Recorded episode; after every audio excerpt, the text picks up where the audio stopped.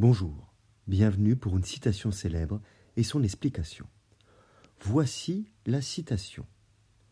L'expérience, c'est là le fondement de toutes nos connaissances. Elle est de John Locke, tirée de son essai sur l'entendement humain en 1689. John Locke peut être considéré comme un des fondateurs du libéralisme moderne, notamment politique. Pour lui, la liberté, la propriété sont des droits naturels que l'État doit préserver, et cet État ne peut exister sans le consentement, même tacite, de ses administrés. Cette thèse est développée dans un de ses ouvrages importants, Traité sur le gouvernement civil de 1690. Ici, c'est une autre facette du philosophe anglais qui nous intéresse.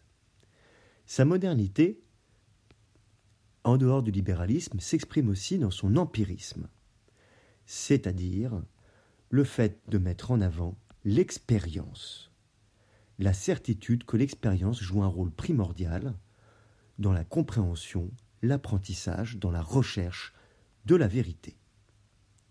Sa philosophie est celle de l'expérience donc, et non celle d'un monde des idées indépendant du monde réel.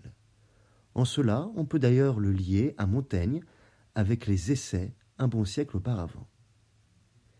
La citation fait donc de l'expérience le fondement de toutes nos connaissances. L'homme ne possède pas de connaissances innées, précédant sa confrontation au monde réel, c'est par cette dernière qu'il apprend, qu'il acquiert un savoir.